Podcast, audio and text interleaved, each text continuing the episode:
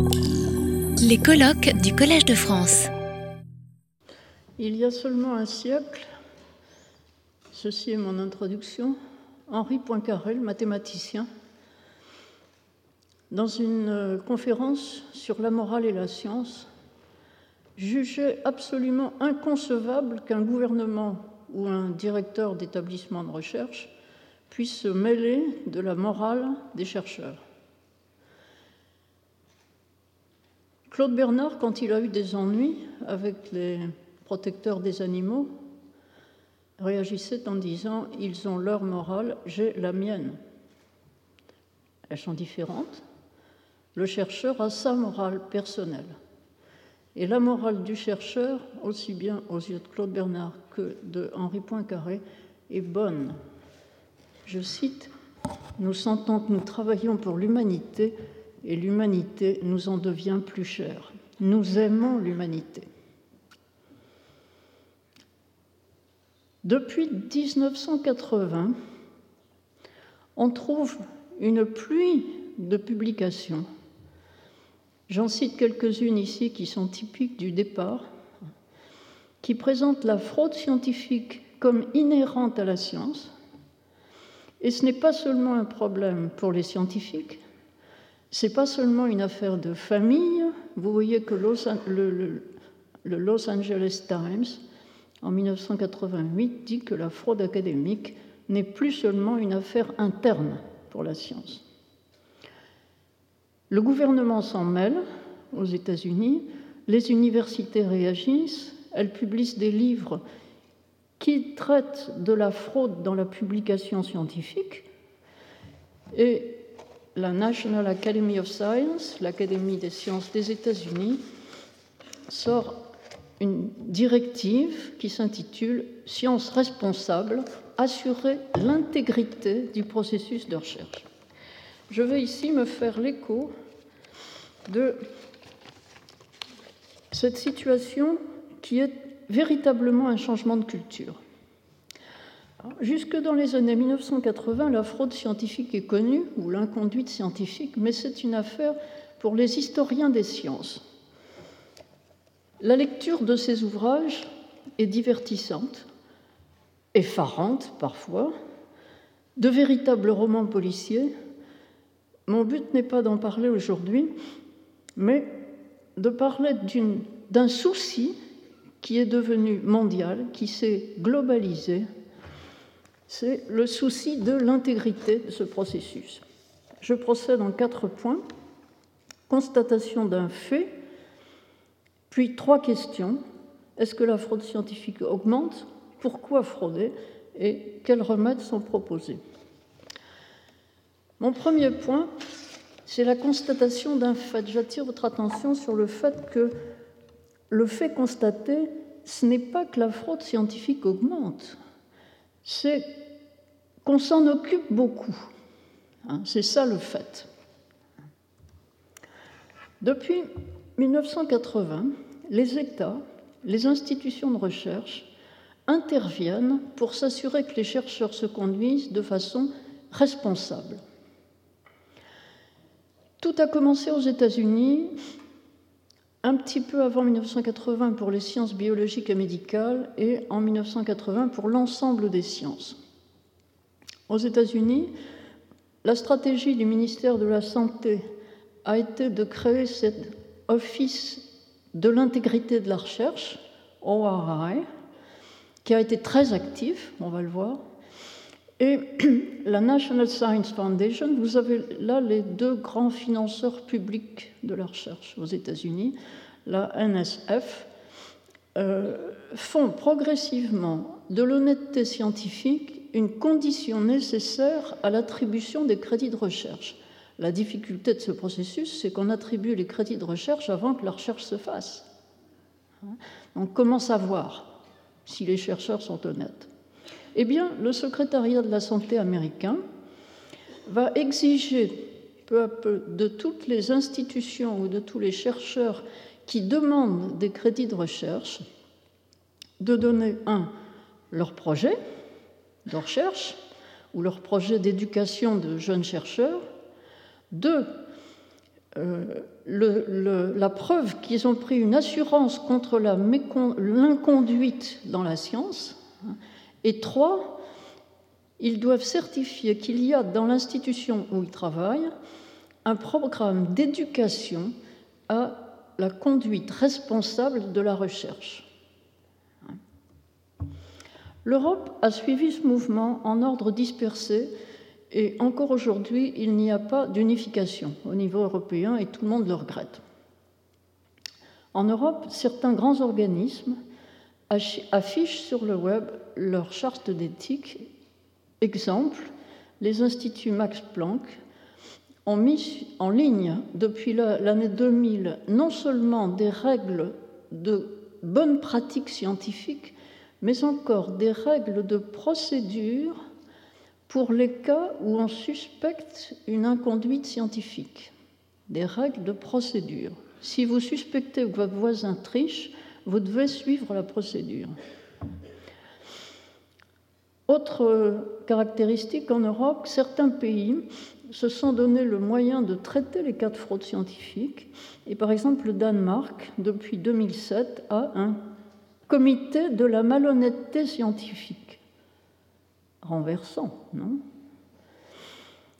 Euh, L'European Science Foundation, qui est un, un corps de, qui finance beaucoup de recherches, a publié un document sur les bonnes pratiques et esquissé une enquête sur la façon dont les institutions travaillent en Europe, mais en fait, on a très peu de données empiriques sur la manière dont ça marche en Europe. La plupart des documents dont je ferai état sont américains, nord-américains. les académies européennes, ALEA, All European Academies, ont publié un mémorandum sur l'intégrité scientifique et la Commission européenne a chargé un groupe d'experts de réfléchir sur l'intégrité dans la recherche. Quant aux institutions internationales basées en Europe, l'UNESCO, l'OCDE, elles ont beaucoup contribué à la réflexion sur le problème. On n'a pas dit encore ce qu'est le problème, hein, la réflexion. Et par exemple, l'OCDE en 2007 a organisé un forum mondial de la science à Tokyo avec les Japonais. Et d'un atelier de ce forum est sorti le rapport Bonne pratique pour promouvoir l'intégrité scientifique et prévenir la fraude scientifique, qui a été présenté à la conférence de Lisbonne. La conférence de Lisbonne, c'est la mondialisation du problème. Elle a eu lieu en 2007 elle s'intitulait Intégrité de la recherche, promouvoir une recherche responsable. Elle était organisée par la Fondation européenne, European Science Foundation, et l'organisme américain ORI. Elle a réuni des chercheurs, des administrateurs de recherche, des financeurs de recherche, des éditeurs de journaux scientifiques des représentants d'associations professionnelles, des politiques, tout cela non seulement pour promouvoir une conduite responsable dans la recherche, mais pour harmoniser les stratégies de traitement de l'inconduite scientifique. La seconde conférence mondiale a eu lieu cet été c'est la conférence de Singapour qui marque l'entrée dans le jeu du monde asiatique aussi.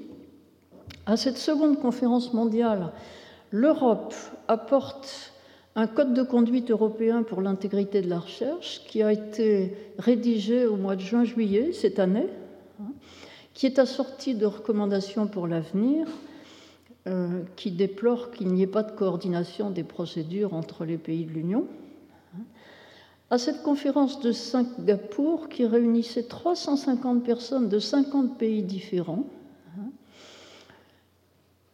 a été rédigé un document qui a été finalisé il y a trois semaines, le 22 septembre.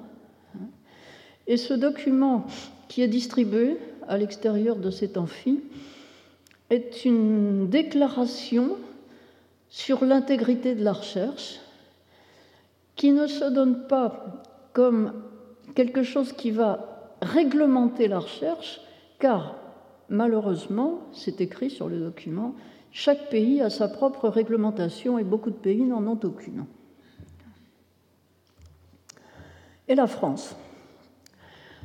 En France, en ordre dispersé comme ailleurs en Europe, on a eu en 1988 le vote de la loi sur la protection des personnes qui se prêtent à des recherches biomédicales. Et dans la foulée de cette loi, les comités de protection des personnes qui se prêtent à la recherche se sont mis à fonctionner à partir de 1990. Les États-Unis ont réglementé dans ce domaine, ce n'est pas une loi aux États-Unis, c'est une euh, réglementation du ministère euh, en 1981.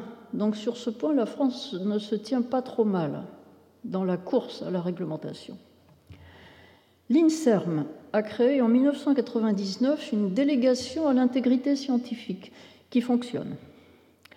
Certaines universités se sont occupées de la question, en, pointe l'université Claude Bernard de Lyon, qui offre à tous ses étudiants gratuitement un logiciel anti-plagiat. On trouve euh, plusieurs logiciels anti-plagiat sur le web. Euh, j'indique une autre adresse. Et puis, en 2007, le ministère de l'Enseignement supérieur et de la Recherche a confié à M. Alix une mission sur l'intégrité scientifique qui a pour objectif de rappeler les principes qui la constituent, de les faire partager et discuter largement parmi les scientifiques à l'échelle nationale, nous participons ici à cette discussion, hein, et de contribuer ainsi au débat international en cours. La lettre de mission du ministère de l'Enseignement supérieur reconnaît que notre pays montre un certain retard là-dessus sur la scène internationale. Le rapport de M. Alix a été rédigé, il est en train de circuler dans les institutions. J'ai pu le consulter grâce à l'Académie des sciences. Il est encore confidentiel, mais je l'ai un peu utilisé, sans le citer. Maintenant, première question, si on s'en occupe tellement, est-ce que c'est qu'il y a une explosion de fraude? Est-ce que la fraude scientifique augmente? Voyez le titre de cet article paru dans Science en l'année 2000. L'inconduite scientifique, quelle est la prévalence de la fraude? C'est une question à un million de dollars. Autrement dit, on n'en sait rien. Selon les sources, la proportion des fraudeurs est évaluée entre 1% et 35%, quelquefois plus.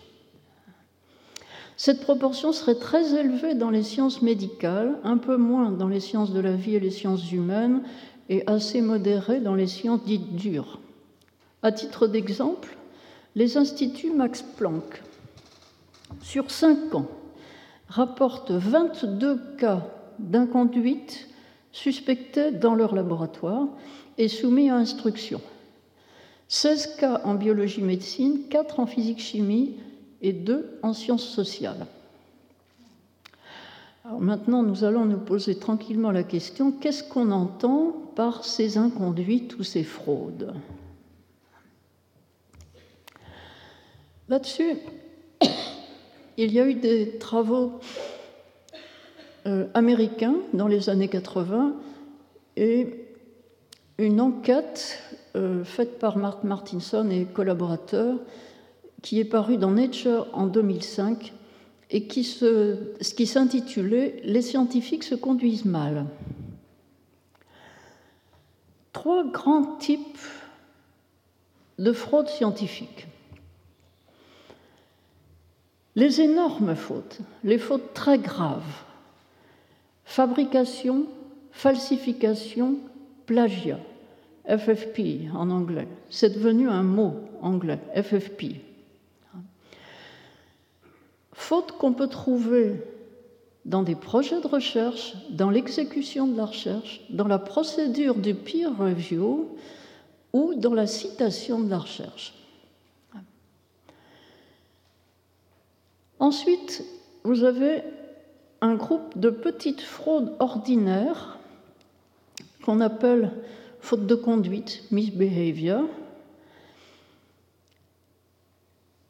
Vous avez arrangé vos données, ça s'appelle en anglais cooking data. Hein? Vous avez traité assez mal les personnes ou les animaux sur qui vous avez fait de la recherche. Vous avez dissimulé les liens que vous aviez avec une entreprise qui va bénéficier de la recherche, liens financiers le plus souvent. Vous avez maltraité vos collaborateurs. Vous avez emprunté une idée à un autre en la faisant passer pour la vôtre. Vous avez omis de citer des résultats qui contredisent vos travaux. Vous avez fait obstacle à la publication d'un travail concurrent du vôtre. Les référis sont quelquefois suspectés de ça. Hein. Vous avez cité à l'appui de vos travaux des travaux contestables sans dire qu'ils sont contestables. Vous avez modifié votre plan d'expérience ou vos résultats sous l'influence d'un bailleur de fonds. Là, j'ai pu le constater une fois, ça existe. Hein. Lorsqu'il y a eu en Europe le premier grand essai de traitement du sida, euh, c'était la firme qui produisait le médicament qui finançait la recherche. Et ce grand essai était sur des personnes séropositives non malades, avec l'idée qu'on allait prouver que le médicament était actif pour prévenir l'arrivée de la maladie chez des gens qui avaient le virus mais qui n'étaient pas encore malades. Dans la réalité, ça a été tout l'inverse. Il y avait plus de morts chez les gens qui avaient pris le médicament que chez les gens qui avaient pris le placebo. Quand on a dévoilé les résultats, les représentants de la firme ont allongé leur tête. C'était un spectacle magnifique. Hein. Mais ils ont fait pression sur les chercheurs pour obtenir qu'ils modifient les chiffres, qu'ils inversent le rapport. Les chercheurs ont résisté. Ils ne résistent pas toujours. Enfin, troisième catégorie, les négligences. Les deux premières catégories de fraude, la plupart des chercheurs interrogés jugent qu'elles devraient être sanctionnées. Sanctionnées, vraiment. Les négligences ne sont pas sanctionnables, mais ce sont des, impropriétés. Par exemple, vous avez publié le même travail dans deux ou trois journaux différents. Ça vous fait trois articles au lieu d'un. Hein vous avez introduit dans la liste des auteurs des gens qui n'ont pas du tout contribué à la recherche. Bon, c'est des copains. Hein. Vous avez été imprécis sur votre méthodologie. Vous avez utilisé un plan d'expérience inadéquat. C'est de la mauvaise science, hein. Vous avez effacé quelques résultats qui s'éloignaient trop de ce que vous attendiez au motif que c'est un accident. Hein. Vous avez mal archivé vos spécimens ou vos cahiers d'expérience. C'est quelque chose sur quoi on insiste beaucoup euh, récemment, hein, de défaut d'archives. Maintenant, réfléchissons. Une fraude réussie étant une fraude non détectée, il est complètement illusoire pour évaluer la fréquence de la fraude de compter les cas de fraude confirmés officiellement. 1 pour 100 000 aux États-Unis, 1 pour 100 000 chercheurs. Ou bien de compter le nombre d'articles retirés de la base PubMed pour faute, les papiers rétractés. 0,02%. C'est de tout petits pourcentages. On dit c'est pas grave, mais si on admet que les bonnes fraudes sont des fraudes que personne ne remarque, elles ne sont pas là. Alors déjà plus instructif, il y a eu un audit effectué par la Food and Drug Administration aux États-Unis sur des c'est une étude rétrospective sur des travaux qui avaient été réalisés entre 1977 et 90. Ce qu'ont trouvé les gens qui ont réalisé cette étude, c'est qu'il y avait entre 10 et 20% des travaux qui avaient de gros défauts, c'est-à-dire qui faisaient de la vraiment mauvaise science, et 2% de travaux qui étaient clairement frauduleux. Ce n'est pas très encourageant, mais on dispose de quelques données empiriques, en particulier de données d'enquête réalisées auprès de chercheurs aux États-Unis ou en Grande-Bretagne essentiellement, qui approche la question. Ces enquêtes ont consisté à demander à des chercheurs de dire, sous le couvert de l'anonymat, bien sûr, s'il leur est déjà arrivé de frauder ou s'ils ont personnellement connaissance de chercheurs qui ont fraudé. Fanelli, c'est un article qui est paru l'année dernière euh, en ligne. Fanelli a analysé 21 enquêtes de ce genre publiées et a réalisé une méta-analyse qui a pu porter sur, on amalgame l'ensemble, hein, sur 18 de ces enquêtes. Le résultat de cette méta-analyse, je vous le donne très brièvement, est que près de 2% des personnes interrogées admettent avoir au moins une fois fabriqué, falsifié ou arrangé leurs données ou leurs résultats, c'est-à-dire la grosse faute. Et plus du tiers de ces personnes, sous couvert de l'anonymat, avouent d'autres pratiques contestables de la deuxième catégorie. Ce qui est plus grave, c'est que, interrogés sur les pratiques des collègues, plus de 14% des personnes interrogées disent qu'elles ont constaté des falsifications, des vraies falsifications, si j'ose dire, et 72% des personnes interrogées disent qu'elles ont constaté d'autres pratiques contestables. Des chiffres énormes. Un autre résultat est celui d'une étude euh, financée par ORAI portant sur des fraudes mineures ce qu'on appelle les erreurs honnêtes, si on peut dire. Ça consiste à demander à des chercheurs s'il leur est arrivé d'intervenir auprès de collègues pour leur signaler qu'ils font quelque chose de contestable qui devrait être corrigé.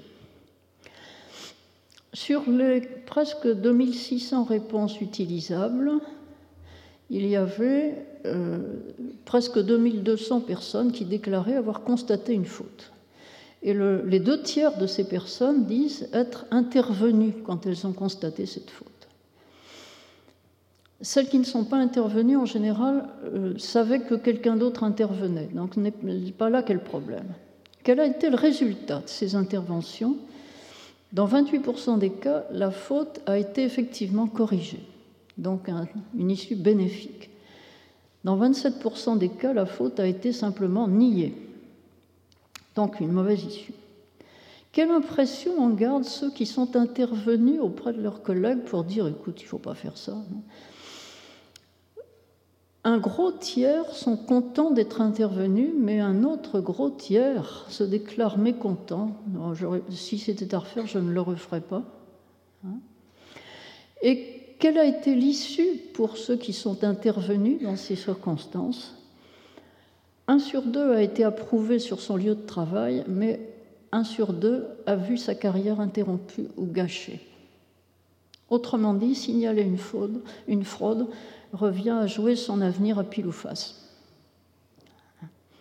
Une autre remarque des auteurs de l'étude, c'est que les proches d'un chercheur qui fraude n'osent que très rarement intervenir. C'est un ami, vous comprenez, je ne peux pas lui dire ça même si l'avertissement peut épargner à cet ami un désastre. Il faut que je m'arrête? Cinq minutes? Hein? J'avais préparé pour 25 minutes. Hmm.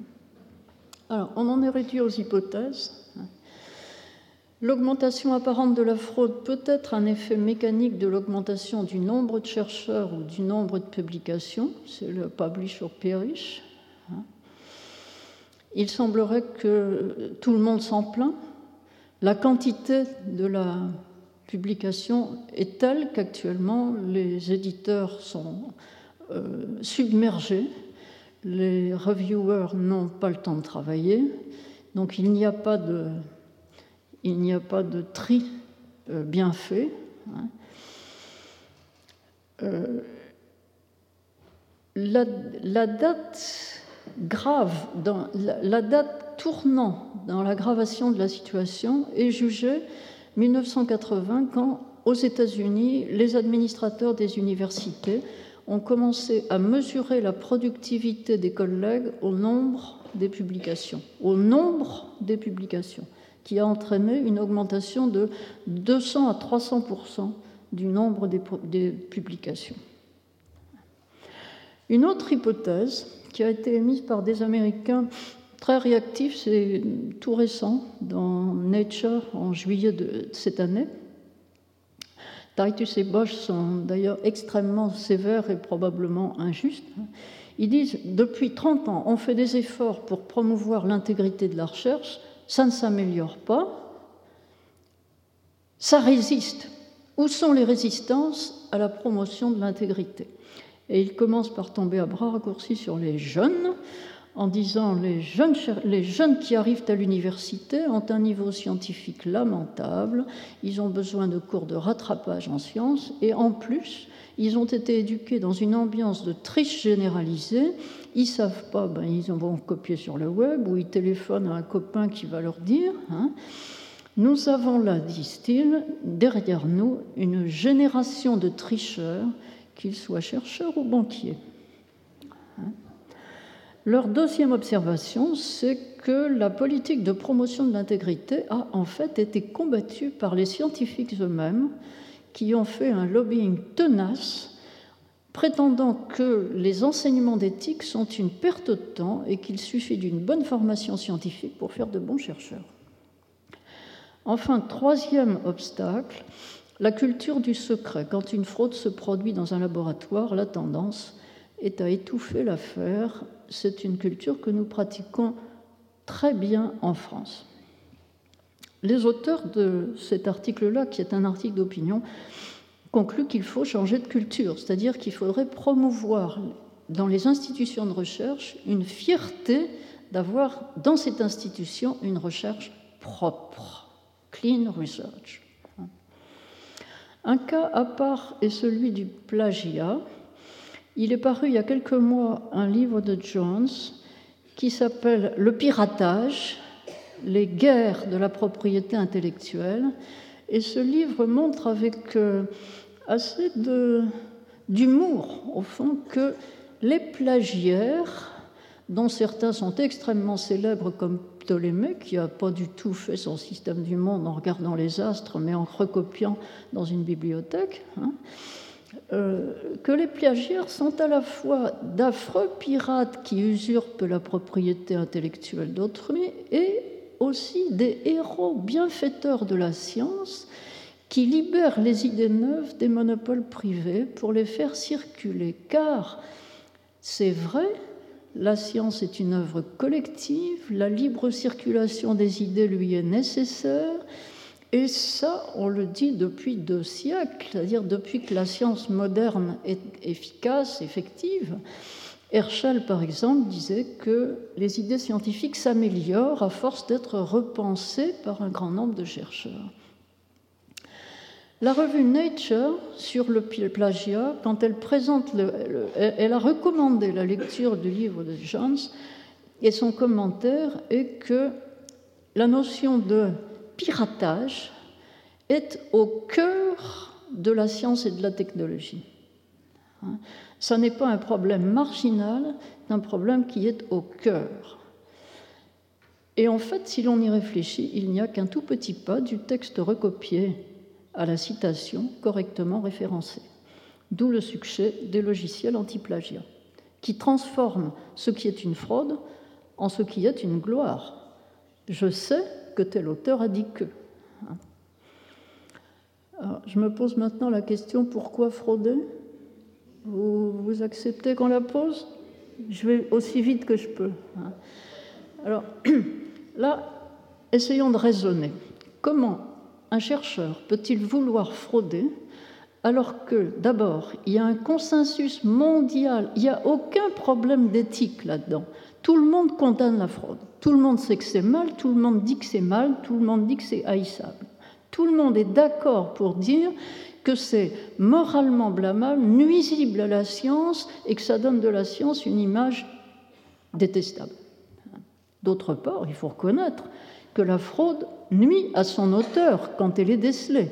Au minimum, le fraudeur se déconsidère, au pire, sa carrière est ruinée. Alors j'avais pris un certain nombre d'exemples là, je vais le passer, ce sont des études de cas, mais elles montrent que quand une fraude est découverte, le chercheur ne s'en sort pas indemne du tout. Par exemple, le médecin anglais qui a complètement fabriqué les données qui montraient qu'il y avait un lien, soi-disant, entre l'autisme et le vaccin d'argel rubéole au rayon, il a été rayé de la liste des médecins pour sérieuse inconduite professionnelle.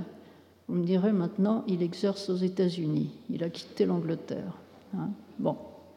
Tout de même, un article rétracté, ça c'est l'article du fameux Huang, le coréen, ça fait mal quand ça paraît dans un journal où on avait publié un article glorieux et où six mois ou huit mois après, on voit rétracté avec un commentaire du rédacteur en chef du journal, vous l'avez là, qui explique pourquoi on retire. Hein, parce que les données ont été fabriquées, entièrement fabriquées. C'est affreux.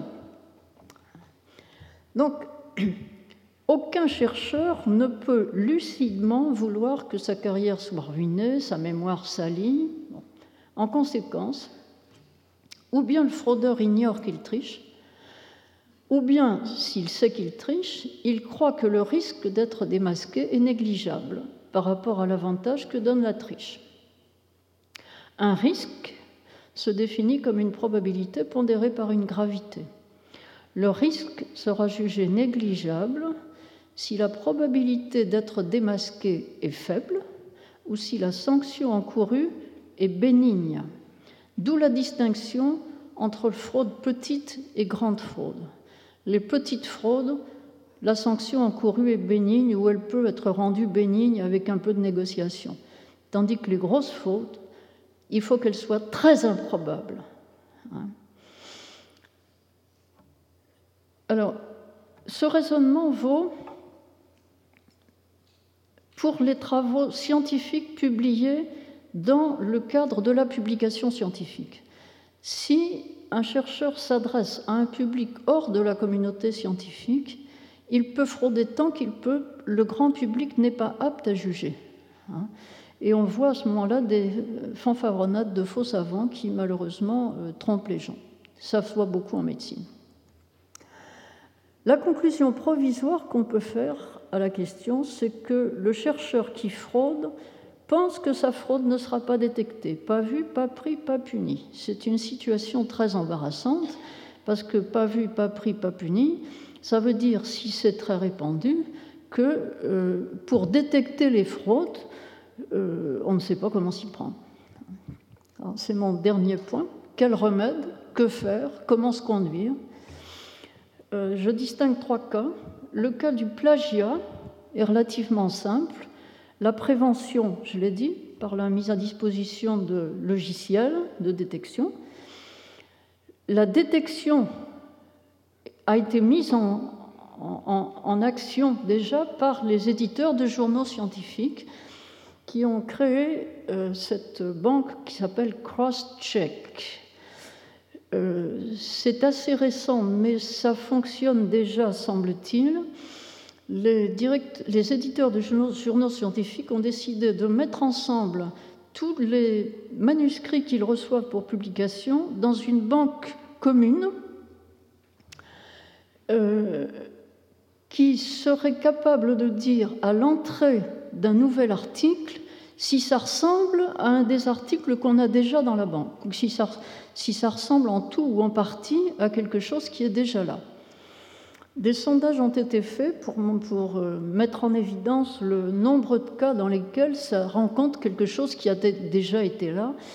Et le sondage fait par Taylor et Francis a montré qu'il y avait, selon le type de revue visée, 6%, 10% et 23% de plagiat. Ça permet déjà aux éditeurs de nettoyer un peu parmi les manuscrits qu'on leur propose ceux qui ne méritent pas d'être publiés. Cependant, car la, sanction, c'est la non-publication. Mais il y a encore là des problèmes non résolus. Le premier problème, c'est est-ce que c'est une faute de se plagier soi-même?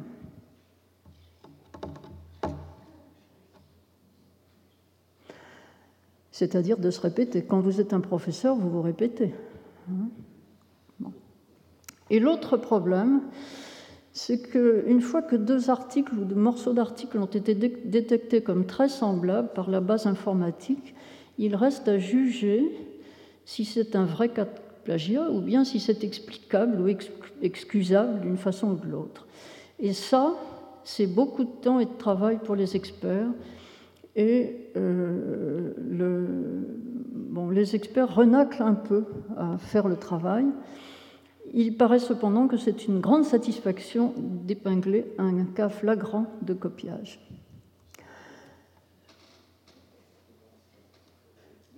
Bon, alors mon deuxième cas, c'était le respect de l'objet étudié. Ça, on, l'a résolu d'une certaine façon avec l'examen du projet de recherche, du protocole de recherche par des comités de protection des personnes ou de protection des animaux. Et il commence à y avoir quelque chose qui se dessine comme ça pour la protection du milieu naturel. Mais ça, c'est la protection de ce sur quoi on opère la recherche. En ce qui concerne les fautes inhérentes au contenu de la recherche, hein, euh, le principal facteur qu'on a proposé de corriger, c'est le sentiment d'injustice éprouvé par les chercheurs qui, paraît-il, augmente le risque qu'ils se mettent à frauder. Mais cela est lié à la structure même du marché du travail dans le monde de la recherche, qui se caractérise par le fait qu'on produit beaucoup plus de chercheurs qu'on ne peut en employer, que du coup le coût du travail dans la recherche est très bas et la productivité très élevée à cause de la compétition.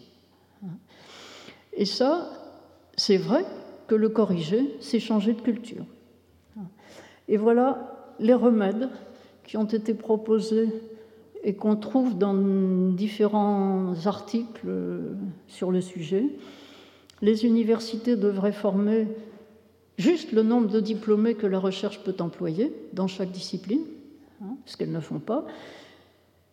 Les recrutements de chercheurs ne devraient pas se décider en fonction du nombre de leurs publications, mais en fonction de la qualité du contenu de leurs publications. Troisièmement, les écoles, les institutions de recherche devraient avoir des programmes d'éducation en RCR, comme on dit en anglais, conduite responsable de la recherche, ou en RIB, euh, comportement institutionnel responsable. Quatrièmement, tout financement devrait être soumis à des conditions qui ne sont pas seulement de la qualité scientifique, mais qui sont aussi des engagements de bonne conduite pratique. Enfin, il faudrait ait la culture du silence, c'est-à-dire euh, analyser les cas de fraude de façon transparente, ce qui ne se fait pas. Je vous remercie. Retrouvez tous les contenus du Collège de France sur www.colège-2-france.fr.